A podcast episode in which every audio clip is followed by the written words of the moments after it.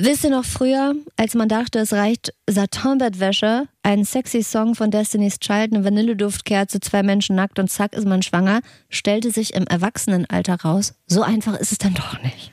Ja, bin ich auch in Teilen ganz froh drüber. Äh, ja. Nicht jeder möchte ja schwanger werden, aber wer einen Kinderwunsch hat, und nicht so einfach schwanger wird, für den ist es dann doch ein großes emotionales Thema. Ja, deshalb versuchen wir, das heute zusammen mal anzugehen, denn die gute Nachricht ist, es gibt Hilfe und Möglichkeiten und wir haben mit ganz vielen FlexpertInnen gesprochen über die medizinische Seite, über die emotionale Seite. Es geht relativ wenig um Sex. Die Hoffnung muss ich schon mal im Keim ersticken. Sorry. Los geht's. Das ist absolut keine normale Frageplattform, aber hier wird zu jeder Frage eine Antwort geboren. Das ist das Sprungbrett, durch das ihr zum Verständnis kommt.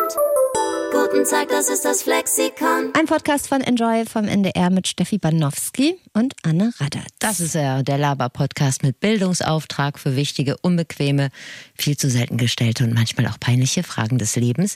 Die wollen wir beantworten mit Hilfe von Leuten, die es wissen müssen. Ja, und wir haben uns in der letzten Folge ja damit wichtig gemacht, dass wir in dieser Ausgabe des Flexikons Rapper und Rapperinnen werden wollen, zusammen mit euch, haben uns dann aber dafür entschieden, uns dem Thema äh, mit noch mehr Sorgfalt zu nähern, als wir das eh schon vorhatten. Und deshalb verschieben wir das jetzt auf Anfang Dezember. Vielleicht haben wir bis dahin auch körperlich so ein bisschen äh, uns mit Boss-Transformation äh, auf Credibility-Level hochgepetert. Kann ja sein, dass ja. die Rap-Karriere dann zum Greifen nahe ist. Wir bemühen uns auf jeden Fall. Vielleicht reicht es aber auch bei Jizzes einfach mal die Blumen zu gießen, weil ich glaube, der ist gar nicht da.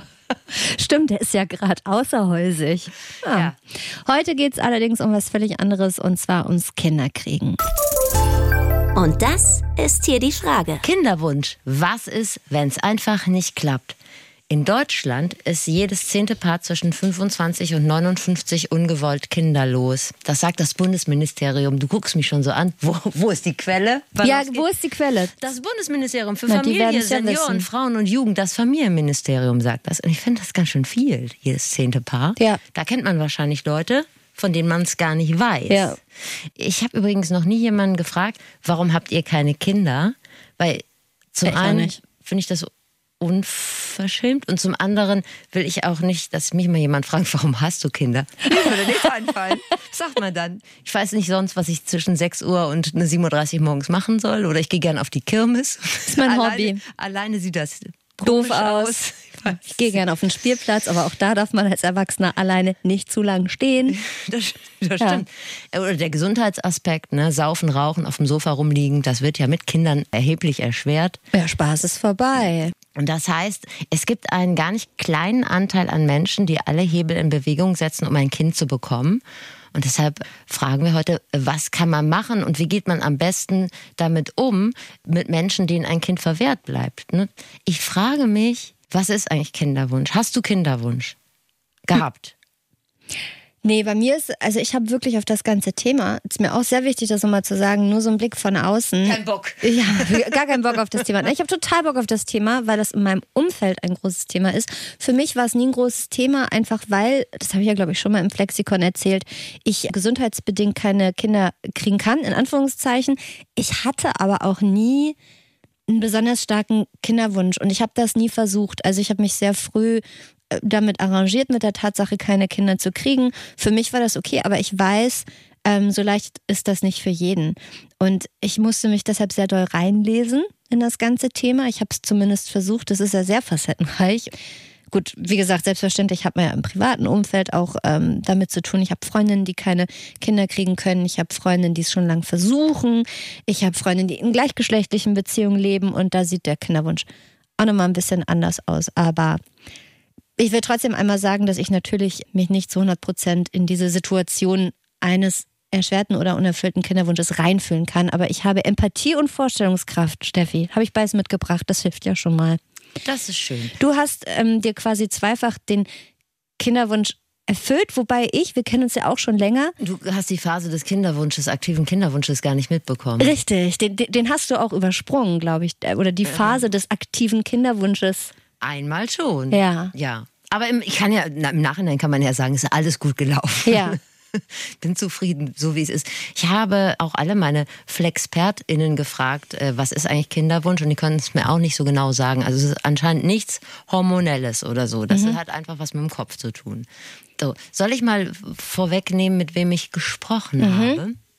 Zum einen mit Lena Hillgruber, Full Disclosure, eine alte Enjoy-Kollegin mhm. und eine hochqualifizierte Flexpertin rund ums Thema Kinderwunsch. Zum einen, weil sie das Thema unerfüllter Kinderwunsch schon lange begleitet, also persönlich und äh, sie das Thema sogar zum Beruf gemacht hat. Sie berät Frauen, Männer, Paare, die keine Kinder bekommen können. Und das sage ich direkt, sie ist Bochumerin, sie trägt ihr Herz auf der Zunge, freut euch auf ein klärendes Gespräch mit A Touch of Thorsten Sträter. das hast du schön trotz, beschrieben. Ja, wir haben trotz des ernsten Themas auch viel Spaß gehabt. Und zum anderen, das soll ja keine Freundin-Veranstaltung werden, ich habe auch noch mit Benedikt Schwan gesprochen und der hat das, was im Kleingartenverein oder am Urinal vom Knobelbecherchen als zu wenig Tinte auf dem Füller beschrieben, beschrieben werden würde. Ja. Also er hat Azospermie er, das heißt, im Bett läuft alles rund, aber irgendwann stellte der Arzt fest, es sind einfach keine Spermien im Ejakulat. Okay. Look. Ja, das ist ganz schön verbreitet. Und es wäre schön, wenn wir das mehr kommunizieren würden und das machen wir. Das ja. machen wir hiermit. Ich habe gesprochen mit Dr. Mandana Mutamedi, die ist Gynäkologin mit dem Schwerpunkt Hormone und Kinderwunsch. Also wer nicht durch zu lange geil angucken schwanger wird, sondern einfach ein bisschen Support braucht, der kommt zu ihr und ist da in wirklich allerbesten Händen.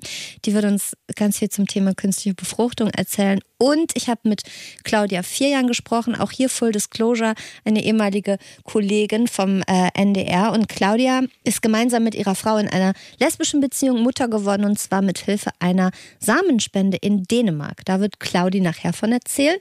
Aber ich äh, würde sagen, wir fangen mal an mit dem, Medizin, mit dem Basis, medizinischen Basiswissen von Dr. Mandala Mutamedi. Ich würde gerne vorher noch mal einmal, vorher vor allem, ganz seltsame Betonung. Ich würde gerne vorher einmal noch die üblichen Ticks und Tricks durchgehen, die wir alle schon mal gehört haben. Einfach, dass da ein Haken hinter ist. Ich habe noch mal so ein bisschen rumgegoogelt.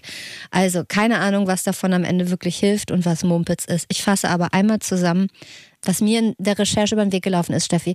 Also, Männer sollen angeblich keine warmen Eier kriegen. Also sag Nein zu Sitzheizung, Sauna, heißen Bädern. So, Frauen. Ja, Frauen sollen nicht rauchen, kein Kaffee und keinen Alkohol trinken, also prinzipiell keinen Spaß mehr haben und man soll aufs, Achtung, optimale Scheidenmilieu achten.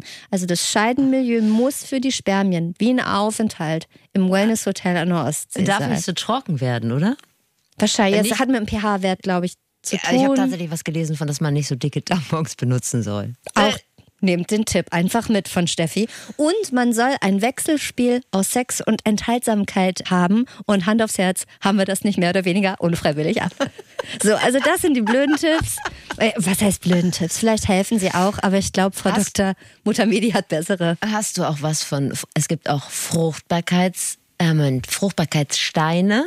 Wo legt man die hin? Also habe ich weiter nicht verfolgt. Sehen wir vielleicht demnächst gemeinsam auf der Lebensfreude-Messe, die wir beide besuchen werden. Und ähm, zum anderen auch Fruchtbarkeitstracker. Äh, liegen bei 289 Euro das Stück. Ist halt sowas wie ein Fitness-Tracker. Probiert's. Vielleicht nicht aus. Keine Probiert's vielleicht nicht aus. Dr. Mandana Mutamedi ist, äh, wie gesagt, Gynäkologin, Schwerpunkt Hormone und Kinderwunsch, hat eine Privatpraxis in Hamburg-Bergedorf und arbeitet zusammen mit dem Kinderwunschzentrum Hafen City. Und bevor wir zu den ich sag mal, komplizierteren medizinischen Fragen kommen, haben wir erstmal ein paar Grundlagen geklärt. Im Prinzip ist es Bio-Klasse 6 Sexualkunde. Wer da aber gepennt oder Käsekästchen gespielt hat, der kriegt von Dr. Mutamedi jetzt nochmal ein paar praktische Empfängnistipps für den Hausgebrauch. Was kann man erstmal beachten, bevor man überhaupt in so eine Kinderwunschpraxis kommt? Wenn man einen 28-Tage-Zyklus hat, dann ist der Eisprung am 14. Zyklustag. Dazu muss man aber erstmal wissen, wenn die Eizelle gesprungen ist, ist sie nur sechs bis zwölf Stunden befruchtungsfähig. Also sollte man vorher Geschlechtsverkehr haben. Dann muss man dazu wissen, dass die Spermien drei bis fünf Tage überleben. Also ist es auch okay, wenn man Tag 14 den Eisprung hat, am Tag 9 äh, äh, Sex hat. Und wenn man dann 9 und 12 und 13, dann ist man eigentlich schon sicher. Außerdem ähm, gibt es dann gewisse Veränderungen, die die Frau merkt. Manche merken es, manche nicht. Ähm, der Schleim wird mehr, ähm, die Libido wird mehr an den Tagen, wo sie fruchtbar ist. Das sind so Dinge, die muss man auch durchaus aufklären. Das wissen viele einfach nicht. Wahnsinnig viel Rechnerei. Ich stelle mir vor, man hat beim Sex dann so Second Screen. Auf einem hast du ein Porno laufen, auf dem anderen hast du einen Taschenrechner und eine Empfängnis-App und was es nicht alles gibt. Es ist ja wahrscheinlich das kleinste Problem zu sagen, guck mal, jetzt ist Tag 9. Ja. Jürgen, geht los. Viele Frauen vertrauen übrigens auf so Zyklus-Apps, aber Frau Dr. Mutavidi sagt, äh, die sind ungefähr so zuverlässig wie die Apple-Wetter-App. Darauf allein zumindest sollte man sich nicht verlassen. So, also man vögelt dann erstmal arglos drauf los, wenn diese Kinderwunsch-Sache in einem gedeiht und rechnet hin und her. Und dann klappt es entweder oder eben leider auch nicht. Deshalb die wichtige Frage, wann ist denn der Zeitpunkt gekommen, an dem man mal eine Kinderwunschpraxis aufsuchen sollte? Also ab einem gewissen Alter, wir sagen immer so ab 35, wenn ein Jahr Kinderwunsch ist und es klappt nicht, wäre gut, wenn man mal einen Spezialisten aufsucht. Ähm, darunter kann man sogar, naja, es kommt darauf an, wir haben fast keine 20, 25-Jährigen. Ne? Da kann man auch mal zwei Jahre warten, bis man dann irgendwie was abklären lässt. Es gibt natürlich noch Ausnahmen. Ne? Also ich denke zum Beispiel, wenn man eine Grunderkrankung hat, ich habe im Zusammenhang mit Endometriose mal gehört, dass man sich da durchaus auch schon früher mit dem Thema Kinderwunsch mal auseinandersetzen kann, weil einfach die Fruchtbarkeit je nach Schweregrad ja beeinflusst werden kann durch Endometriose. Aber ansonsten gilt das, was ähm, Frau Dr. Mutamedi sagt. So, was ich eine spannende Frage finde, ist, kommen eigentlich nur Frauen alleine in ihre Praxis oder kommen da auch Paare? Nee, das sind auch, ähm, also eine Einzelperson ist es auch. Äh, es kommt auch darauf an, ob die einen Partner haben oder nicht. Also wir haben durchaus auch äh, Single- äh, Frauen, die sich vorstellen, dürfen wir aber in Deutschland nicht machen. Da ändert sich gerade was. Es gibt auch jemanden, der in Berlin das macht, aber es ist eigentlich vom Gesetz her immer noch nicht zugelassen. Aber wenn du sagst irgendwie, ich habe den Mario an meiner Seite, dann geht's ja, ja schon wieder. Ja, also das ist was, das war mir nicht bewusst, ehrlich gesagt, dass in Deutschland alleinstehende Frauen nicht einfach so eine künstliche Befruchtung kriegen können. Ich wusste das nicht. In Dänemark zum Beispiel dürfen sich Singlefrauen seit 2010 da den Kinderwunsch durch äh, Inseminationsbehandlung erfüllen. In Deutschland ist das ein bisschen komplizierter. Falls das für euch interessant ist, es gibt einen Artikel vom Hessischen Ärzteblatt, den packen wir euch in die Shownotes. Da wird die Rechtslage, finde ich, ziemlich gut erklärt. Das nennt sich dann donogene Insemination. Also das ist Verwendung von Spendersamen zur Herbeiführung einer Schwangerschaft bei homosexuellen Ehepaaren und alleinstehenden Frauen. So, wie ist es mit äh, lesbischen Paaren? Das wollte ich von Dr. Mutamedi wissen. Ähm, ja, wir dürfen inzwischen jetzt lesbische Paare behandeln bei uns. Die müssen verheiratet sein. Das geht einfacher. Wenn sie nicht verheiratet sind, lehnen das gewisse Zentren auch ab, machen das nicht. Aber wenn die verheiratet sind, ähm, ist das kein Thema. Können wir machen. Die gehen, das geht dann über Spermienbank. Da gibt es ja auch Methoden zu Hause alleine, wenn man den Mann dazu hat. Ne? Bechermethode ja. nennt sich das, genau. Das gibt es auch, das machen die auch manchmal, aber dann kommen sie auch manchmal zur Abklärung. Wenn alles okay ist, machen die weiter oder dann kann man darüber reden, was man irgendwie, wie man das, wie man da helfen kann. Und ja. Stichwort Bechermethode. So haben Freundinnen von mir sich den Kinderwunsch erfüllt. Die haben, leben in einer lesbischen Beziehung, die sind verheiratet, haben inzwischen sogar zwei sehr zauberhafte Kinder. Und zum Thema Kinderwunsch in einer lesbischen Beziehung kommen wir ja später auch nochmal, ne, bei Claudia. Zurück zu Dr. Motamedi. Ähm, nun gibt es ja ein paar Bedingungen, die man erfüllen muss, um eine Kinderwunschbehandlung zu bekommen und vor allem, um sie finanziell auch unterstützt zu bekommen. Und das sind äh, folgende. Ja, also verheiratet sein muss man in ganz Deutschland, wenn man eine Behandlung macht. Als als Paar. Ich habe jetzt gehört von einem Paar, was bei mir war, dass die eine gewisse Krankenkasse das jetzt auch bis 42 zahlt, wenn die Bedingungen dafür gut sind. Das ist das erste Mal, dass ich das gehört habe. Aber die Frau muss unter 40 sein, unter dem 40. Geburtstag und der Mann unter 50. Und äh, beide müssen über 25 sein. Dann übernimmt äh, die Kasse gewisse Kosten. Ähm, die zahlen jeweils ähm, von drei Versuchen die Hälfte und dann ist Schluss. Außer man hat eine erfolgte, es ist eine Schwangerschaft erfolgt und dann haben die eine Fehlgeburt, dann ähm, bezahlen die nochmal einen Versuch zusätzlich. Und wer jetzt denkt, Gottes Willen, was kostet das alles? Kann ich das überhaupt zahlen? Da packen wir euch auch was in die Shownotes. Heute gibt es viel Zusatzlektüre. Ein Link von test.de. Das ist natürlich nämlich sehr unterschiedlich, ob man zum Beispiel gesetzlich oder privat versichert ist, ob man eine Insemination macht oder eine In-vitro-Fertilisation oder eine ICI heißt es, glaube ich. ICSI, genau. Eine, Achtung, intrazystoplasmatische Spermieninjektion. Also, ich glaube, man sagt einfach I IVF und ICSI. ICSI, ne? Freunde dürfen ICSI und IVF. Was das ist, da kommen wir später. Ja. Freunde nennen mich Ixi. Was das ist, da kommen wir später noch zu. Aber man kann da auf jeden Fall nicht so einfach Preise nennen wie bei eBay Kleinanzeigen. Also wir packen euch das in die Shownotes und dann könnt ihr das nochmal, ähm, wenn es euch interessiert, zusätzlich lesen. So, nun versucht man das mit dem Schwangerwerden. Es will nicht klappen. Man ist beunruhigt. Man geht in eine Kinderwunschpraxis. Wie läuft das denn da überhaupt so ab? Also das erste ist Diagnostik. Ja, die kommen erstmal und dann klärt man erstmal die wichtigsten äh, Gründe ab, also Ursachenforschung betreiben. Dass man mal eine Basishormonuntersuchung bei beiden macht, dass man mal ein Spermiogramm macht und eine, eventuell eine Eileiterüberprüfung. Wichtig ist auch, ja, die Eierstocksreserve zu bestimmen, damit man denen so ein bisschen sagen kann, wenn die jetzt äh, 25 sind, okay, sie haben schon einen niedrigen Wert, da müssen wir jetzt schnell ran oder sie sind 38 und er ist gar nicht so schlecht schlecht. Wobei es natürlich trotzdem im Alter auf die Qualität ankommt. Ne, das ist die Qualität nimmt mit dem Alter ab von den Eizellen. Und dann reden wir über Schwangerschaftsraten, was wichtig ist, weil das viele gar nicht wissen. Die gehen von, naja, bei einer jungen Frau bei äh, 20, 25 Prozent los und ähm, dann, wenn es eine über 35-Jährige ist, durchaus die Chance 10 bis 15 Prozent, ne, wenn man zum richtigen Zeitpunkt Geschlechtsverkehr hat. Das ist recht wenig. Da muss man aber ziemlich viel über die Bettlaken jagen, um da irgendwie nochmal. Ja, und weißt Stich du, was ich so ekel, ich finde, das muss Hä? ein ganz ekelhaftes Gefühl sein, da in so Prozentsätze gepackt zu werden. Dann sitzt du da und willst einfach nur Mutter werden oder Vater und dann wird dir mit so einem Abakus und einem Taschenrechner hochgerechnet, wie hoch denn deine Wahrscheinlichkeit überhaupt ist. Ja, aber das heißt ja doch schon, nur, dass, wenn du 30 bist oder so, dass du dann viermal Sex haben musst, damit die, also damit du wahrscheinlich Ja, aber es ist doch bist. praktisch, dass man mit 22 nur einmal Sex haben muss. Geht doch viel schneller. Leider nein. Leider nein. Weißt du, ich wollte nur sagen, ich glaube, das ist manchmal emotional schon schwer zu ertragen. Man lässt sich dann also durchchecken auf alle möglichen Dinge, die Einfluss nehmen könnten oder den Kinderwunsch erschweren. Wann ist denn der Zeitpunkt, wo man sagt, jetzt ist eine künstliche Befruchtung notwendig? Da ist es ganz klar beantwortet mit entweder, wenn die Eileiter nicht durchgängig sind, dann kommen die Spermien nicht zur Eizelle. Das ist ganz klar, dann muss man eine künstliche Befruchtung, also Reagenzglasbefruchtung machen. Oder wenn die Spermien so schlecht sind, dass sie nicht äh, in die Eizelle reinkommen von selber. Dann nimmt man das eben im Reagenzglas, ein Spermium, und bringt das dann in die Eizelle rein. Ja, das ist eine ICSI-Behandlung, nennt sich das. So, jetzt kommen wir nämlich zu ICSI. Mhm. Und äh, dem, dem, Part, für den ich einfach wirklich nicht tief genug im Thema stecke. Also einige von euch werden jetzt vielleicht äh, die Augen rollen und sagen, ja.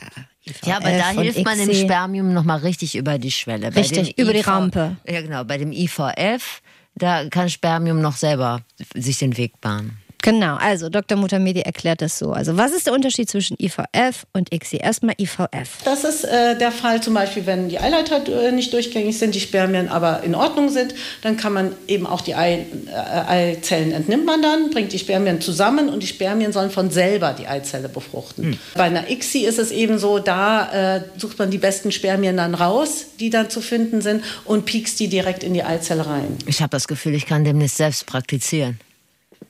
So wie ich mich da reingearbeitet Du hast dich da wirklich richtig ellbogenschief reingearbeitet. Wenn ihr einen Kinderwunsch habt, Dr. Banowski, hilft da gerne mal mit der Pipette nach. Jetzt haben wir euch ziemlich viele Infos um die Ohren geballert. Wir gehen noch mal mit Dr. Mutamedi den Ablauf durch. Also welche Behandlung kommt zuerst? Was wäre dann der nächste Schritt und so weiter? Ja, also als erstes guckt man mal, wie ist der Zyklus. Wenn der jetzt zum Beispiel verlängert ist oder zu kurz ist, ja, dann kann man ähm, mit Hormonen behandeln. Also dass ähm, die Eizelle einfach eine bessere Qualität kriegt. Das kann man machen. Weil die meisten meinen immer, ja, jetzt geben Sie mir mal Hormone, dann werde ich schwanger. So einfach ist das nicht. Man muss schon eine Indikation dafür haben. Das wäre so eine ganz einfache Therapie, das nennt man Zyklusmonitoring. Da guckt man dann, wenn man mit Hormonen behandelt hat, äh, reift eine Eizelle heran und löst den Eisprung tatsächlich aus, um denen zu sagen, dann und dann haben sie Geschlechtsverkehr, dann haben sie die beste Chance, schwanger zu werden. Und dann wäre ein zweiter Schritt, je nachdem, wie die Spermien sind. Wenn die Spermien eingeschränkt sind, in, ähm, wir bestimmen äh, die Menge, äh, die Quali also die Qualität, die Be Beweglichkeit und die Formen. Wenn irgendwas eingeschränkt ist, dann entscheiden wir, okay, das kann auch Richtung Insemination gehen. Das bedeutet, man nimmt die Spermien, der Mann gibt die ab, die werden etwas aufbereitet. Ich sage immer, sie kriegen ein bisschen Red Bull dazu. Nein, sie kriegen dann eine Nährlösung dazu und äh, dass die ein bisschen aktiver sind und dann spritzt man die Spermien in die Gebärmutter mit einem kleinen Schläuchlein. Das wäre so aber eigentlich dann sinnvoll, wenn die Spermien leicht auffällig sind. Wenn sie ganz auffällig sind, also gar nicht richtig funktionieren, dann wäre eben der, der Schritt dann die ICSI-Behandlung oder IVF, je nachdem, was auch bei der Frau vielleicht vorliegt. Bei wie vielen Leuten funktioniert das denn? Gibt es da irgendwelche Erfolgsquoten? Äh, sie sagt tatsächlich, so grob über den Daumen gehen 90 Prozent aller Frauen oder Paare, die zu ihr kommen, irgendwann schwanger wieder nach Hause. Aber sie sagt auch dazu, das hängt äh, sehr vom Alter ab. Also es ist einfach so, das ist die Biologie, da kann dann auch die Medizin irgendwann nicht mehr zaubern. Aber was bei euch hängen bleiben soll, ist ja, ich glaube, der Gang in eine Kinderwunschpraxis ist immer, immer aufschlussreich und kann ganz viel bewirken, wenn man es schwer hat mit dem Schwangerwerden. Und wir sind sehr dankbar, dass Frau Dr. Muttermedi uns das nochmal so aufgedröselt hat. Kommen wir jetzt zu, zu einer persönlichen Geschichte. Ja, Lena. Lena. Lena Hilgruber gute Nachricht vorweg, sie ist aktuell schwanger. Aber ja. sie hat es sich auch verdient, sie hat hart dran gearbeitet. Absolut. Ja. Das war jetzt ein schlechter Gag. Jeder hat es sich verdient, der ein Kind haben möchte. Aber ja. in dem Fall, die Leidensgeschichte ist lang. Im Rückblick hat es auch viel Unterhaltungswert, was sie so mitmachen musste. Mhm und das wollen wir euch heute erzählen. Äh, Lena in einer Doppelrolle heute. Zum einen haben sie und ihr Mann sechs Jahre versucht, ein Kind zu bekommen. Zum anderen berät sie mittlerweile Paare oder auch Einzelpersonen mit unerfülltem Kinderwunsch, beziehungsweise auch die, die damit letztendlich abschließen mussten, ne? die also jetzt für sich äh, entschieden haben, ja, das, das wird nichts mehr. Erste persönliche Frage, wann habt ihr denn äh, gemerkt, mit Satin-Bettwäsche und dem neuen Drake-Album ist es nicht getan, Lena? Also wir hatten das große Glück, so empfinde ich das zumindest, dass ich immer wieder schwanger geworden bin. Genau, also ich hatte fünf Fehlgeburten. Also das sind natürlich heftige Rückschläge und ich weiß, dass es viele, viele Frauen gibt, die sagen, nee, das packe ich nicht. Also die sagen nach der ersten, ich, ich schaffe das einfach nicht mehr weiter. Mir oder uns persönlich hat das immer eher Mut gemacht, weil ich immer gedacht habe, mein Körper will ja. Jetzt bleiben wir da dran.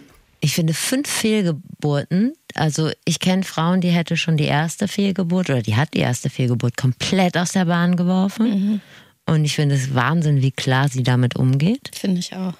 Und ja. das bedeutet ja auch was fürs Erwartungsmanagement. Ne? Also wenn man nach der zweiten Fehlgeburt wieder schwanger wird, dann freut man sich ja wahrscheinlich auch nicht mehr so ungebremst. Ja, das finde ich so schlimm. So meine Theorie. Lena schon. Also ich habe mich nie zurückgehalten. Ich habe mich immer gefreut ich fand es immer geil, so und habe dann immer volle Hoffnung. Also gut, ich war guter Hoffnung einfach, wie man das so schön altmodisch eigentlich immer gesagt hat. Und irgendwann überlegst du halt doch, wann wird es denn zur Welt kommen? Und ne, beim ersten Mal haben wir auch sofort irgendwie geguckt nach Beistellbettchen und hast du nicht gesehen. Das haben wir dann irgendwann ein bisschen zurückgefahren. Wie ist es? Sorry, ich, ja. ich will immer reagieren, aber ich bin so sprachlos. Weil das ist, ja, du kannst so ruhig, lass dich einfach lehnen, dich ja. zurück und hör zu. Ja. Ist okay. Wie seid ihr denn dann damit umgegangen, wenn es wieder nichts geworden ist? Ja, also ich sage das natürlich nur stellvertretend. Das kann sich für viele ja auch ganz anders anfühlen. Ne? Als ich dann Gewissheit hatte, dass es nichts wird, dann wusste ich, was los ist. Damit kann ich besser umgehen. Ich kann besser mit einer harten Klarheit umgehen als mit Ungewissheit. Das macht mich persönlich das finde ich anstrengend einfach oder sehr, sehr kräftezehrend. Und die Zeiten davor waren schlimm. Also dieses, ha, wir wissen nicht genau, was könnte sich ja noch entwickeln, wir warten mal noch eine Woche, ha, wir warten mal noch eine Woche. Das, für, das war für mich der Horror so. Und als ich das dann wirklich wusste, okay, das wird hier nichts, dann habe ich in den meisten Fällen gesagt, okay, dann bitte jetzt auch Ausschabung, weil dann wollte ich auch einen Haken irgendwie dahinter setzen. Und ja, auch irgendwie weitermachen, gerne, ne, den nächsten Versuch starten tatsächlich. Dass man so viel Optimismus in eine Person packen kann, ein Raumwunder. Wahnsinn, vor allem, ich finde das so krass. Ich habe ja zu Anfang gesagt, dass ich nie so einen richtigen Kinderwunsch mhm. hatte irgendwie. Vielleicht ist der gar nicht erst aufgekommen, weil ich von vornherein wusste, es wird eh nichts, aber vielleicht hätte ich ihn auch so nicht gehabt. Und ich finde das aber krass und bewundernswert oder irgendwie, ja, krass, wie groß und stark dieser Kinderwunsch bei manchen Menschen, wie zum Beispiel Lena und ihr Mann ist, dass man bereit ist, das in Kauf zu nehmen. So viel Stress und Schmerz und ähm, Enttäuschung und Hoffnung, die ja in ihrem Fall oft enttäuscht wurde und so weiter. Ich finde, das ist einfach ein krasses Beispiel dafür, wie groß und ernsthaft und wichtig dieser Wunsch für viele Menschen ist. Ja, und ich kann, um das noch ein bisschen plastischer zu machen, ist vielleicht gar nicht so unwichtig. Vorsicht, jetzt wird es ein bisschen klinisch, weil viele können sich ja vielleicht gar nicht so genau vorstellen, was denn bei so einer Fehlgeburt genau passiert. Falls ihr mit dem Thema gerade ihr zu kämpfen habt oder ihr da Probleme habt mit solchen expliziten Erklärungen, wie eine Fehlgeburt vor sich geht, dann spult jetzt einfach eine Minute vor. Also ich hatte zum Beispiel meinen erster Abgang, der, das ist einfach passiert. Da kam Blutung und dann, das ist wie so eine kleine Geburt, so nennt sich das dann. Äh, da kommt dann eben irgendwann die Embryonalanlage, so heißt es so ein bisschen unsexy, kommt dann da raus also irgendwann haben die Ärzte dann auch gesagt, also Ausschabung ist jetzt nicht mehr, das ist irgendwann auch nicht mehr so gut für den Körper. Deswegen durfte ich dann keine Ausschabung mehr machen und das hat sich Monate hingezogen die Fehlgeburt. Und das ist eine wahnsinnig psychische Belastung. Das kann man sich als jemand wie ich jetzt, der jetzt einfach ein Kind bekommen hat, überhaupt nicht vorstellen. Und ich glaube nicht, dass ich das so gut weggesteckt hätte. Du sowieso nicht. Ich sowieso du, nicht. ich kann ja fast schon. froh sein, dass ich ja. gar keinen Kinderwunsch hatte, ja. weil ich wäre da emotional gar nicht stabil genug für. Und das ist ja dann partnerschaftlich nochmal eine ganz große. Nummer, wie man das gemeinsam wegsteckt. Also, weil man ist dabei, über Monate diese Idee zumindest von einem Kind und dieses angelegte Kind zu verlieren. Und der andere ist dann vielleicht, der hat das ja körperlich nicht und ist dann vielleicht schon wieder auf Kegeltour oder auf äh, Yoga-Retreat im Teutoburger Wald und der ist schon in einem ganz anderen Film. Ne? Also ich stelle mir das sehr schwierig vor, das in einer Partnerschaft in Einklang zu bringen. Das muss aber gar nicht so sein, sagt Lena. Das kann ja auch total zusammenschweißen als Paar und als Team. Aber das klappt natürlich nicht bei allen. Ne? Also ich glaube, unerfüllter Kinderwunsch ist, ist, glaube ich, auch häufig ein Trennungsgrund, weil dann die Leute unterschiedlich, die Menschen unterschiedlich trauern. Die Frauen nehmen es ja auch noch mal anders wahr, weil es immer ihr Körper ist der entweder gar nicht funktioniert oder nicht so funktioniert, wie wir uns das vorstellen, weil wir auch gewohnt sind, ja, schwanger werden kann ja jeder Depp, so ungefähr. Und wenn es dann bei einem nicht klappt, denkt man ja, scheiße, was stimmt mit mir nicht? Und wenn man dann irgendwie auch noch zu Ärzten geht und die sagen, oh ja, das sieht aber bei Ihnen nicht gut aus und das sieht bei Ihnen nicht gut aus, das geht auch echt so ein bisschen an die Substanz und an die Ehre und an die Weiblichkeit oder wahlweise an die Männlichkeit. Ja, und irgendwann war dann für Lena und ihren Mann auch klar, äh, man könnte sich mal Unterstützung von außen holen wir haben vorhin schon darüber gesprochen, der, der Markt für Hilfestellungen beim Kinderwunsch ist natürlich riesig. Mhm. Äh, Lena und ihr Mann haben aber erstmal beim Arzt bzw. bei der Ärztin angefangen. Ah, war, war, wie lange haben wir dann gebraucht, bis wir mal Ärzte dazu geholt haben? Also wir haben immer Do-it-yourself-Rahmen gemacht und haben aber uns dann halt einfach untersuchen lassen. Und ich habe erstmal diese ganzen alternativen äh, Nummern durchgezogen, weil wir künstlicher Befruchtung gegenüber ein bisschen skeptisch waren, einfach auch aus dem Grund, weil es ja immer geklappt hat. Ähm, es gibt zum Beispiel TCM, traditionelle chinesische Medizin, also Akupunktur und Kräuterchen. Nicht zu verwechseln mit den Bananenschneidern und den von Chivo. Ich dachte, vielleicht gibt es von Chivo auch was, was einem beim, beim Kinderwunsch unterstützt. Sicherlich, das wäre aber nicht so teuer. es geht tierisch ins Geld. Genau, Hypnose habe ich auch gemacht. Ich habe, ach ja, ich habe vor allem psychisch total aufgeräumt. Das ist eh was, was der Kinderwunsch, also wenn es ein längerer, unerfüllter Kinderwunsch ist, mit sich bringt. Hier Rudi Assauer, das mal so schön gesagt, ne? wenn der Schnee schmilzt, siehst du, wo die Kacke liegt. Und so ist es ein bisschen. Da kommen Themen hoch. Also gerade mit Schuld und mit Scham kommst du total viel in Berührung. Und das sind natürlich ganz unangenehme Gefühle, die mögen wir nicht so gerne. Ne? Dann, ach, eine Darmsanierung habe ich auch noch gemacht. Und ich durfte dann ein halbes Jahr keine Süßigkeiten essen, kein Weizen und keine Transfette. Ich musste erst mal lernen, was Transfette sind.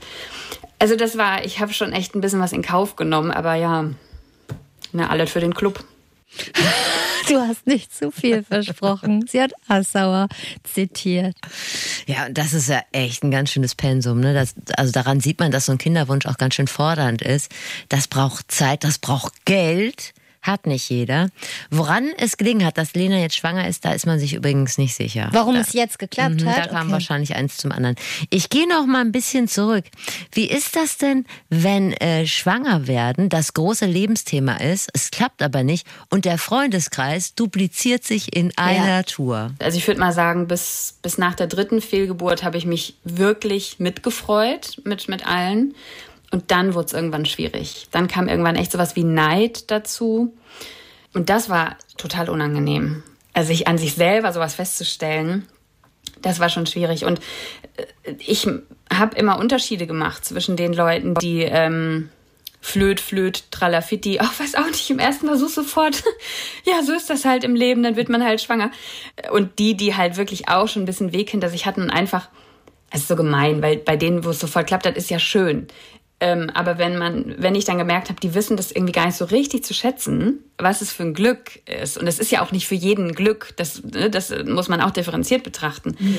Aber das war dann eben schwierig. Ich finde, man darf neidisch sein und man muss sich auch nicht mal mitfreuen. Neid ist mein Ansporn und ständiger Begleiter. Im kompletten Leben, ja. Ich finde auch, dass man neidisch sein kann, total. Ja. Also, aber ich kann auch verstehen, dass man sich bei diesem Gefühl ertappt und denkt, mal wie unangenehm. Selbst ne? ich bin manchmal neidisch und ihr habt niemanden Kinderwunsch. Was mich zur nächsten Frage bringt, wenn ich weiß, hm, die wollen gerne Kinder haben, hm, das tappt aber nicht. Welche Kommentare sind denn zu vernachlässigen und welche oh ja. wünschenswert? In unserer Folge über den Tod habe ich ja schon mal gelernt, einfach mal nachfragen, wie geht's? Das wäre schon mal ein Anfang. Ja, Fragen sind sowieso schön, ne? Oder wären super schön, ja. Weil das, das meiste, was man halt hört, sind eben leider keine Fragen. Ja, es sind leider Ratschläge oder irgendwelche Bemerkungen. Also gern genommen ist äh, zum Beispiel auch so was, ja du, vielleicht soll es auch einfach nicht sein. Äh, oder oder was, was, was uns auch echt äh, umgehauen hat, war auch mal, vielleicht soll es auch einfach mit euch beiden nicht sein. Was? Uff, okay, also nicht nur ich bin falsch, sondern wir sind auch noch als Paar falsch. Alles Gott, klar. Kann man so übergriffig Ich kann mir das gar nicht vorstellen, dass Leute sowas Nee, das sagen. kann ich mir auch nicht vorstellen. Ich glaube schon, dass ich in jedes Fettnäpfchen trete, was äh, man mir hingelegt hat. Aber da aber, springst du drüber. Aber das doch bitte nicht irgendwie so Löwe, Aszendent, Kuckuck und Waage. Das kann ja nicht funktionieren. Ja. Wer sagt in so eine Scheiße? Jetzt hat Lena ja beruflich mit Menschen zu tun, denen es geht wie ihr. Die haben Sex, aber keine Kinder, hätten aber gerne welche. Und ich denke, nicht jeder geht in dieser äh, Situation so aktiv und irgendwie optimistisch vor, ja. wie Lena das tut. Und ich habe sie gefragt, mit welchen Themen kommen die, es sind vor allen Dingen Frauen übrigens, mit welchen Themen kommen die denn in ihre Praxis? Das häufigste Thema ist eigentlich Schuld. Was habe ich falsch gemacht? Warum die anderen? Warum funktioniert mein Körper nicht so, wie, wie er sollte und, und diese Geschichten. Ne? Wahrscheinlich könnte ich irgendwie eine Top 5 oder Top 10 machen von den schlimmsten, dürfsten Sätzen, die man so hört. Bei äh, Platz 1 ist bei mir, glaube ich, entspannt euch einfach mal. Dann wird es schon. Oder auch, wenn, ihr fahrt einfach mal in Urlaub oder wenn ihr gar nicht mehr dran glaubt, dann klappt's schon. Das ist so wenig hilfreich, ne? Es suggeriert halt in Frauen, wenn du nur entspannt genug wärst, dann hätte es schon längst geklappt. Also irgendwie doch wieder, ach, ich habe was falsch gemacht. Und das ist eigentlich das größte Thema. Ich finde das total interessant mit der Schuld. Ja. Ich habe das noch nie so richtig ausgesprochen gehört. Ja. Aber tatsächlich fühlen sich Frauen, glaube ich, oft, da denken so, ich lebe zu ungesund, ich bin zu dick, ich habe das falsch gemacht, ich mache zu wenig Sport, ich mache zu viel Sport, ich habe zu wenig Fruchtbarkeitskristalle, meine Scheidenflora ist nicht das Scheinmilieu, genau. Ja, einfach dieses, ja, und ich glaube auch dieser evolutionär bedingte Gedanke, ich komme meiner vermeintlichen Aufgabe als Frau nicht nach. Also das Gefühl hatte ich ganz kurz, als ich erfahren habe, ich kann, oder nee, ich kann keine Kinder kriegen, aber es ist schwierig wegen der Medikamente und so. Da dachte ich auch, eine Sekunde nur dachte ich, oh, ich kann meinen Job nicht erfüllen, für den ich ja da bin.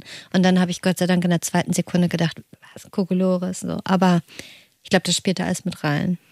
Lena hat es ja auch mit Leuten zu tun, die müssen ja komplett mit dem Thema Kinderwunsch abschließen. Mhm. Und da hat Lena erzählt, die Geschichte ist aber nie zu Ende.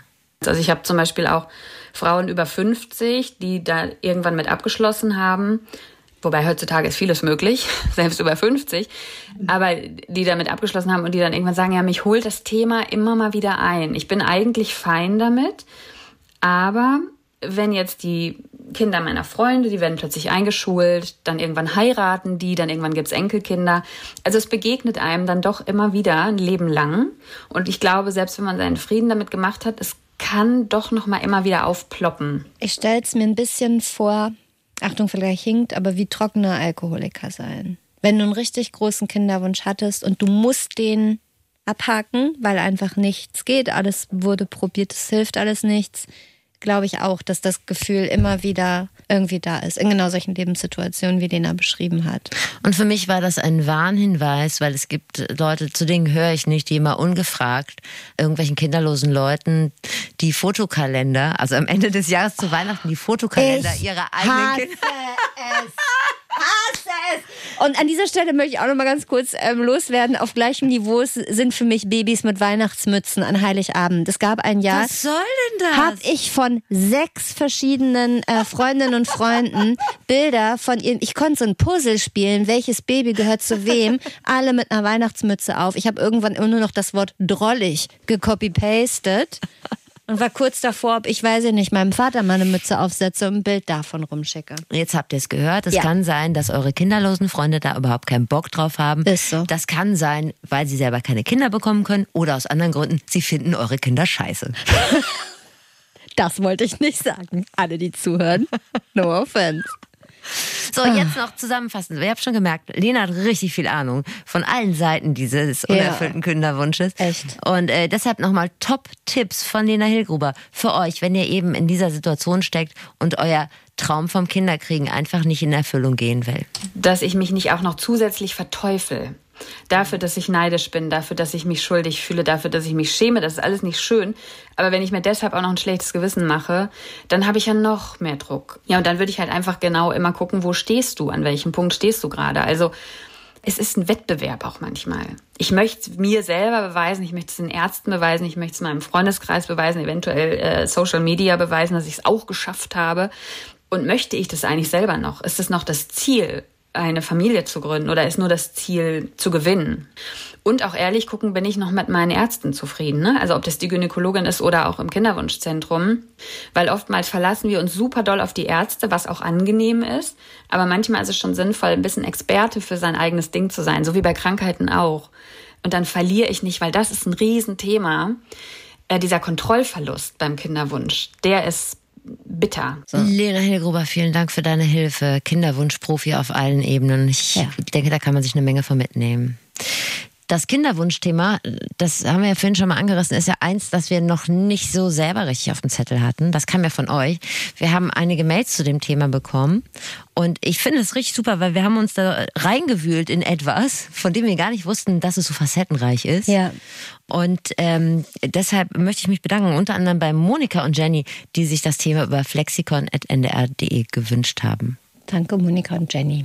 Wir freuen uns immer wahnsinnig über Anregungen, waren auch noch ein paar andere dabei und ich denke, dass wir die in der nächsten Zeit berücksichtigen werden. Und wir freuen uns auch, wenn ihr uns abonniert auf, auf der Plattform eurer Wahl und wir freuen uns auch, wenn ihr uns bewertet. Es sei denn, ihr würdet uns schlecht bewerten wollen, dann lasst es. Wie zum Beispiel, wie ja, war so das bei noch? Sehr langweilig. Sehr, sehr, sehr, langweilig hat jemand bei Apple Podcast oder sowas ja, aber bei dem sehr, sehr langweilig. Ja, bei dem Endlich gut einschlafen Podcast wäre ja das ein Lob gewesen. Genau. Ist einfach nur mit der Maus ausgerutscht. Ja. Macht uns nichts. Äh, soll ich weitermachen? Bitte. Benedikt. mit Benedikt Schwan, weil ich habe schon gesagt, es ist kein Mädchenpodcast hier, sondern es geht auch um Männer. Und wenn man sich auf die Suche macht nach Männern, die das Thema Kinderwunsch schon mal irgendwo öffentlich kommuniziert haben, dann stößt man recht schnell auf Benedikt Schwan und auf nicht so wahnsinnig viele andere Namen. Was interessant ist im Prinzip, denn die Hemmschwelle, sich irgendwo als Experte anzubieten, ist bei Männern bei den meisten Themen ja deutlich niedriger stimmt. als bei Frauen. In diesem Fall halten sich Männer gerne im Hintergrund. Kind. Dafür muss man, glaube ich, aber auch nicht Psychologie studiert haben, um zu ahnen, Zeugungsunfähigkeit ist nicht das, womit ein Mann sein Tinder-Profil schmückt. Obwohl in den ersten Jahren wäre es vielleicht gar nicht falsch. Also so zwischen 20 und 30 Ach kann man das noch machen. Ja, das stimmt. So, aber gut. Benedikt Schwan ist Journalist und äh, weiß seit 2016, dass er zeugungsunfähig ist. Darüber hat er ein Buch geschrieben und das heißt Ohne Kind. Hat mir erstmal geholfen, meine Situation selber ein bisschen klarer zu sehen, aber vor allem auch anderen Männern eine Stimme zu geben, weil ähm, bei der Zeugungsunfähigkeit es meistens so ist, dass Männer darüber nicht gerne reden. Und ähm, ich mache, seit das Buch rausgekommen ist, zu dem Thema eigentlich auch nichts anderes. Also ich bin da so ein bisschen der Profi mittlerweile. Also man sieht, Publikum ist da, denn das Problem eingeschränkte Zeugungsfähigkeit wird immer größer. Gleichzeitig hat man über Jahrzehnte versäumt, das Problem mal engagiert wissenschaftlich zu untersuchen. Egal ob Herzinfarkt, Krebs, diverse andere Krankheiten. Man guckt meistens immer auf das männliche Modell. Ähm, bei der Fortpflanzungsmedizin ist es aber so, dass man sich da quasi fast nur um die Frau kümmert. Das heißt, die männliche Seite geht da ganz, ganz häufig auch verloren.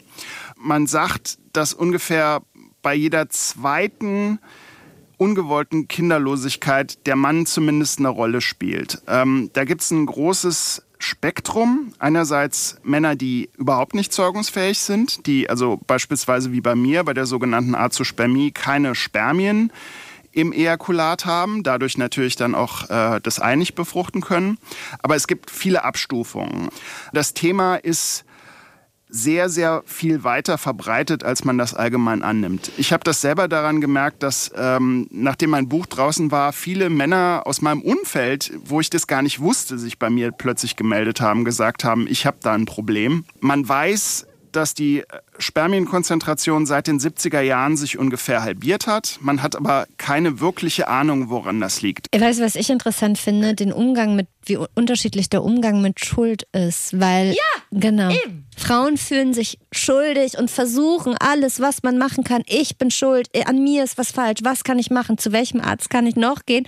Und Männer, sorry, wir wollen das nicht alles über einen Kamm scheren, ne? um Gottes Willen, es ist einfach nur, wir, wir überspitzen das jetzt. Ne? Aber viele Männer sagen, ich kann es nicht sein. Ah, dann lass dich doch mal checken. Nee, ich muss mir nicht checken lassen. Doch. Da hat ja anscheinend auch die Forschung einen großen Fehler gemacht. Ja. Die Schuldfrage spielt eine Riesenrolle. Erstmal äh, bei der Frau suchen, wahrscheinlich ist die wieder schuld. Das sieht Benedikt genauso. Ja, definitiv. Also ich würde es nicht unbedingt Schuld nennen, sondern auch Scham. Die männliche Unfruchtbarkeit war immer massiv tabuisiert. Das hat aber in den letzten Jahren eigentlich aufgehört. Ähm, es ist so ein unterschwelliges Tabu immer noch. Das habe ich einfach auch selber auch gemerkt, äh, wenn ich versucht habe, mit Leuten zu reden. Also es ist nach wie vor sehr schwer, auch Betroffene zu finden, weil äh, Männer teilweise auch glauben, sie sind dann also zeugungsunfähig, aber auch vielleicht impotent oder so. Dabei hat das eine mit dem anderen gar nichts zu tun. Also zeugungsunfähige Männer haben ganz normalen Sex. Das Ejakulat sieht auch normalerweise so aus wie jedes andere Sperma. Es ist nur einfach nicht möglich, die verdammte Eizelle zu befruchten. Was meinst du in deinem vermutlich auch relativ aufgeklärten Umfeld? Wie viele Männer würden sagen, ah, das wusste ich schon? Wenig bis keiner. Aber so. man spricht ja auch einfach nicht so viel über Ejakulat beim Kaffee trinken. Also das ist ja, ja aber so. Sprichst du über Eizellen, Gebärmutterschleim oder ja, was? Eher, aber das ist natürlich dann am Ende auch geschlechterabhängig. Ne? Natürlich rede ich mit Freundinnen eher über Gebärmutter als mit meinen Kumpels über Ejakulat. Aber das sollte sich ändern. Deshalb, alle Kumpels von mir, die gerade zuhören, freut euch auf unser nächstes Treffen, denn wir werden über euer Ejakulat sprechen. ich finde, das ist auch sprachlich alles schon so vorgegeben. Ne? Also der Mann zeugt mhm. und die Frau liefert empfängt. die Hardware oder ja. empfängt, genau. Ähm, wann war denn bei euch der Punkt, wo ihr gesagt habt, Sex alleine bringt uns hier nicht weiter. Wann muss der Profi ran? Also bei uns war es richtig bescheuert. Ähm, das sage ich vor allem deswegen, weil wir einfach nachher zu alt waren, um äh, die möglichen Versuche, die es da noch gab, äh, dann wirklich auch dann durchzuziehen. Da war ich persönlich schon 41, meine Frau war 40. Dann war ich quasi der Erste, der sich dann hat tatsächlich auch durchchecken lassen. Und so kam das dann letztlich raus. Und das war echt so ein Punkt, der mich wirklich getroffen hat wie ein Schlag am Anfang. Äh, für Benedikt äh, war das, hast du vielleicht auch gerade gehört oder habt ihr auch gerade gehört, ein bisschen anders als für Lena. Also für den war diese Diagnose ein richtiger Schlag. Er hat mir gesagt, fast wie eine Krebsdiagnose. Woher das kommt, diese Azospermie, das weiß man übrigens nicht. Möglicherweise war es erblich. Ich bin aber allerdings so in einigen wissenschaftlichen Studien, in sogenannten Genpanels, wo immer wieder äh, Mutationen dann äh, durchgecheckt werden, die andere Männer auch haben mit dem gleichen Krankheitsbild, um zu gucken, ob ich da in diese Gruppe reinfalle. Aber man kann nicht sagen, ob ich jetzt von Geburt an äh, Azosperm war oder ob das später kam. Mhm. Also das ist komplett unklar. Die einzige Möglichkeit, die besteht, doch noch an Samenzellen ranzukommen, die man dann in der künstlichen Befruchtung nutzen könnte, ist an den Hoden ranzugehen. Das heißt, der Hoden wird geöffnet, da wird Gewebe entnommen, ist so ein bisschen wie eine Biopsie. Mhm. Ähm, und dann wird in dem Gewebe geguckt, ähm, sind da Spermien noch drin, die man möglicherweise dann für eine künstliche Befruchtung verwenden kann. Wette, wenn Elon Musk das hätte, dann gäbe es bereits ein Mittel ja. im Discounter. Wahrscheinlichkeit ist hoch. Ja, also Benedikt und seine Frau haben das Thema für sich abgeschlossen. Sie haben keine Kinderwunschbehandlung mehr durchziehen wollen. Aber äh, haben wir ja schon gelernt, das Kinderthema bleibt ja immer präsent. Die beiden mögen Kinder immer noch, aber eine Wohnung mit Blick auf eine Kita muss ja dann doch nicht sein. Ja. Darüber hinaus wünscht sich Benedikt im Umgang mit dem Thema Zeugungsunfähigkeit ein Tick mehr Feingefühl und Aufklärung. Ich denke, die Leute sollten sich bewusst sein, wie häufig das Problem mittlerweile ist, gerade bei Männern, bei Frauen natürlich auch, aber Männer sind deutlich häufiger betroffen, als man das allgemein meint. Es laufen so viele Leute auch rum, teilweise auch Promis, die darüber nicht reden. Ich finde, man sollte über das Thema einfach viel, viel, viel, viel, viel mehr reden ähm, und auch so ein bisschen vielleicht von so einem alten Männerbild auch wegkommen, äh, wo das einfach so ein bisschen dazugehört, dass man da irgendwie nicht drüber redet. Und das finde ich halt total doof. Also man sollte viel, viel offener sein und viele Männer werden äh, dem dann auch sehr gerne begegnen und mit den Leuten dann darüber reden und denen dann auch von ihrem Schicksal dann auch erzählen und dann kann man es halt besser bewältigen. Wir können über so viel heute reden, ähm, aber dass, dass Zeugungsunfähigkeit immer noch so ein Tabu ist, ist, ist eigentlich reiner Wahnsinn im Jahr 2022. Naja, und was natürlich helfen würde, wäre eine Standarduntersuchung mhm. bei Jungs, die vielleicht 20 sind oder 25, so, dass man das erstmal abklärt, damit man nicht danach erst mit 35, 40 da rumdoktert. Ich wollte gerade sagen, weil ich glaube, als Junge oder als Mann. Also ich, ich war mit, was weiß ich, 13, 14 das erste Mal beim Frauenarzt Richtig. und dann war das halt ein jährliches Business irgendwie. Aber als Mann hast du ja keine Not vor, weiß ich nicht, 30, 35 oder wann lässt man dann zum Beispiel die Prostata kontrollieren oder so. Vorher hast du ja gar keine Berührung mit Experten. Ja, fr früher gab es noch äh, Bundeswehr. Da hätte man es. Aber gut, da, aber Na, da prüfen die sowas auch nicht, ne? Da halten die einmal die Hand runter und sagen, bitte husten Sie. du weißt es besser als mhm. ich. Eine Standarduntersuchung wäre natürlich nicht schlecht, dafür plädiert äh, Benedikt auch. Ja. Und er sagt zu Pubertätszeiten, das kann ich mir jetzt persönlich nicht vorstellen. Das Gespräch möchte ich nicht führen, aber vielleicht so mit 20, das wäre nicht dumm. Ein Männerarzt überhaupt. Benedikt Schwan, Journalist und Autor des Buches Ohne Kind. Die wichtigste Info für mich übrigens, und die kann man, glaube ich, auch mal weitertragen. Keine Spermien heißt nicht, dass man impotent ist. Ja. Spread the word. Schreibt es an jede Wand. Ja, wäre schön, wenn das verfängt. Dann ist das Thema demnächst auch in eurer Eckkneipe salonfähig. in eurem Knobelbecher euch um die Ecke ist. Ich bin wieder ne, mit unserer letzten Flexpertin heute. Ich habe es vorhin schon mal kurz gespoilert und zwar, dass wir mit Claudia Vierjan gesprochen haben. Claudia hat zusammen mit ihrer Frau eine Tochter bekommen. Die Tochter ist jetzt sechs Jahre alt. Und Claudia hat uns erstmal erzählt, wieso der Weg dahin war zu der Entscheidung.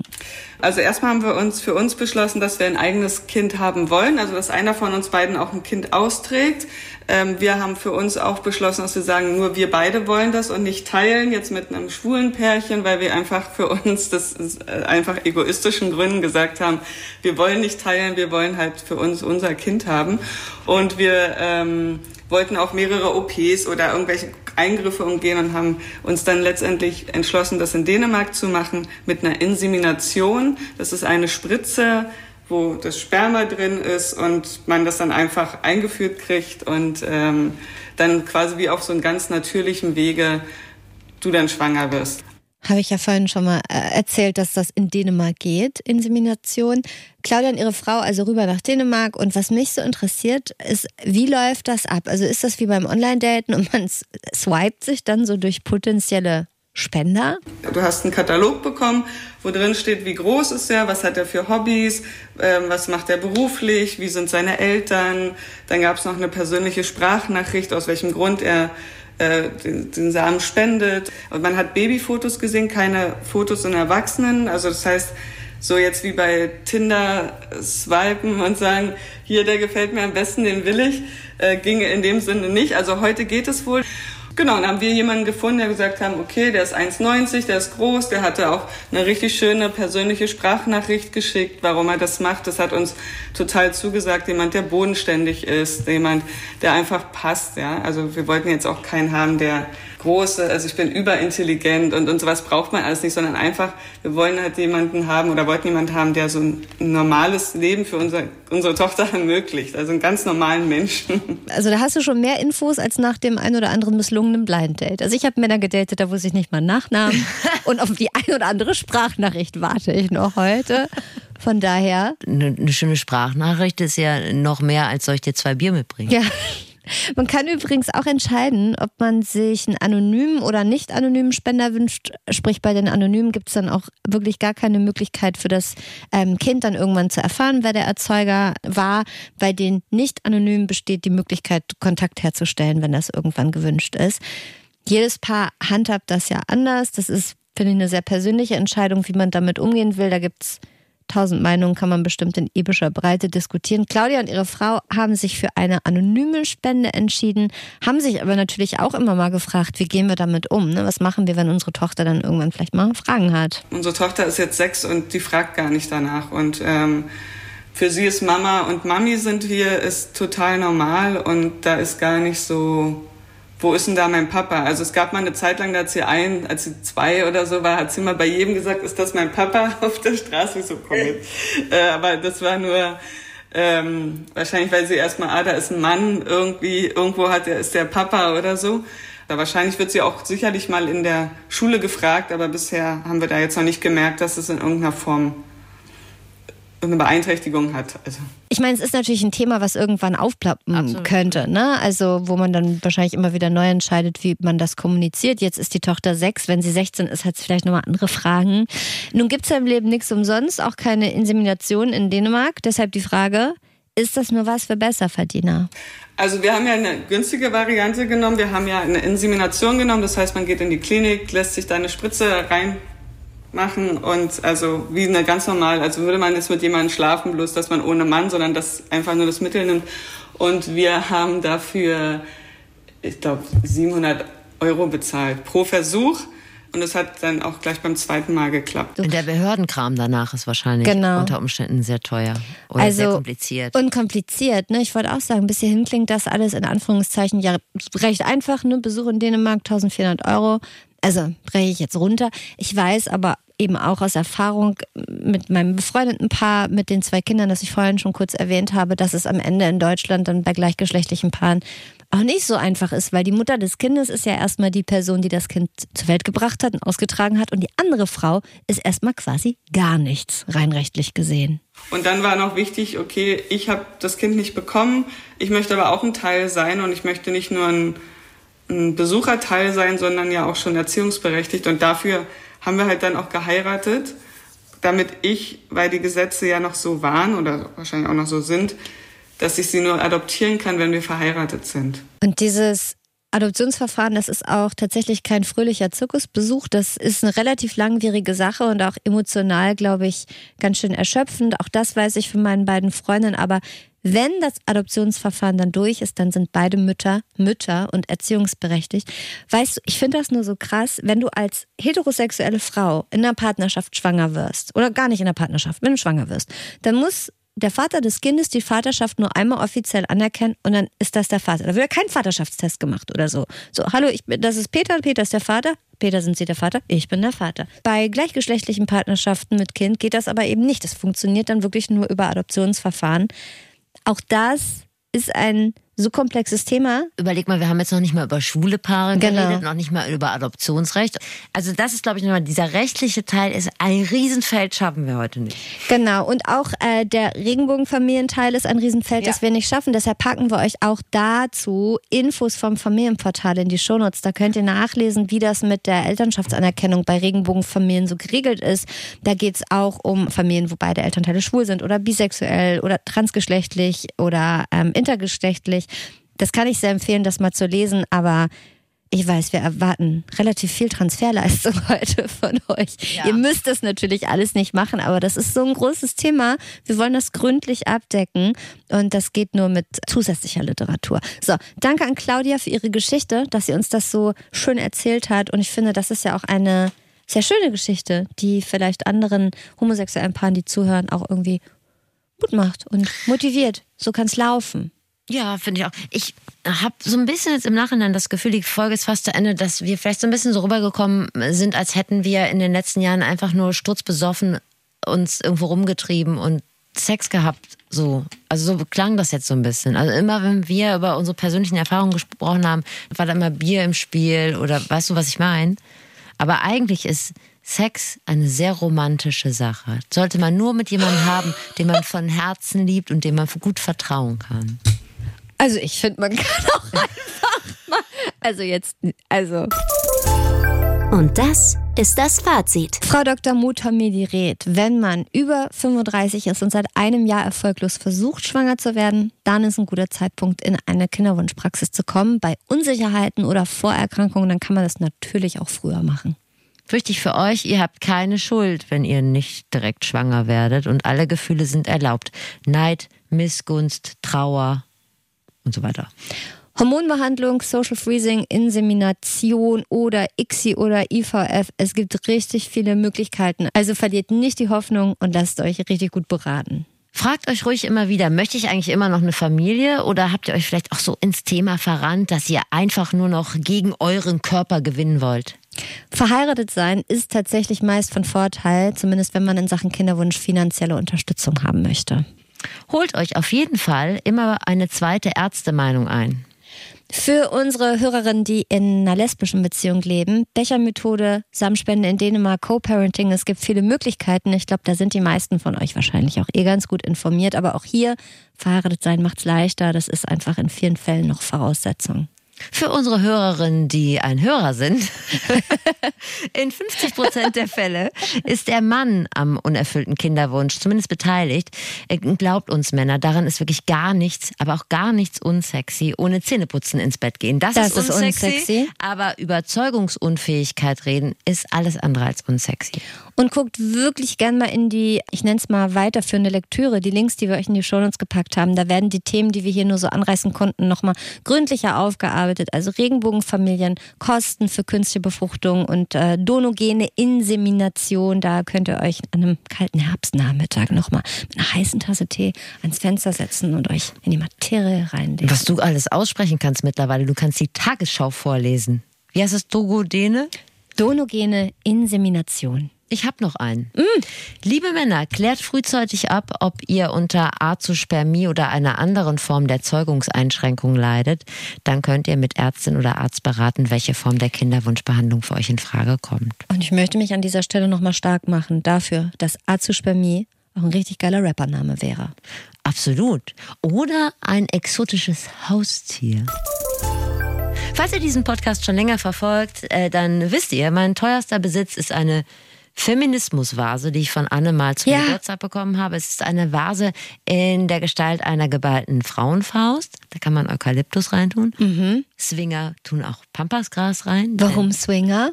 Ich habe mal gelesen, wer Pampasgras im Vorgarten hat, ist ein Zeichen, wie man sich unter Swingern verständigt. Das ist quasi was. was das muss ich meiner besten Freundin sagen, denn da habe ich letztens gesehen, dass da im Vorgarten, das hat sie gar nicht angepflanzt, die sind da erst hingezogen, aber da steht Pampasgras. Genau, das ist wie der kleine Finger unter oh. Motorradfahrern. Habe ich mal gehört, man weiß es nicht.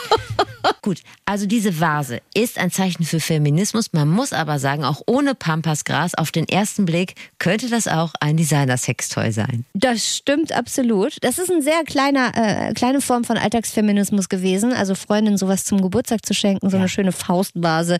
Ehrlicherweise wäre aber auch das Verschenken von Designer-Sextoys ein kleiner feministischer Akt, Akt gewesen, ja. fällt mir gerade auf. Ich habe ja nichts, wir haben wieder Geburtstag. Stimmt. Ich stelle alles, was du mir schenkst, auf die Kommode, die die man sieht, wenn man reinkommt. Challenge accepted. Es gibt aber auch Alltagsfeminismus, der zum Glück über Blumenvasen ein bisschen hinausgeht. Und genau darum geht es in einem sehr tollen Podcast, den wir euch empfehlen wollen. Er heißt Die Alltagsfeministinnen, kommt vom RBB von Sonja Koppitz und Johanna Fröhlich-Zapata. Und es geht um Surprise.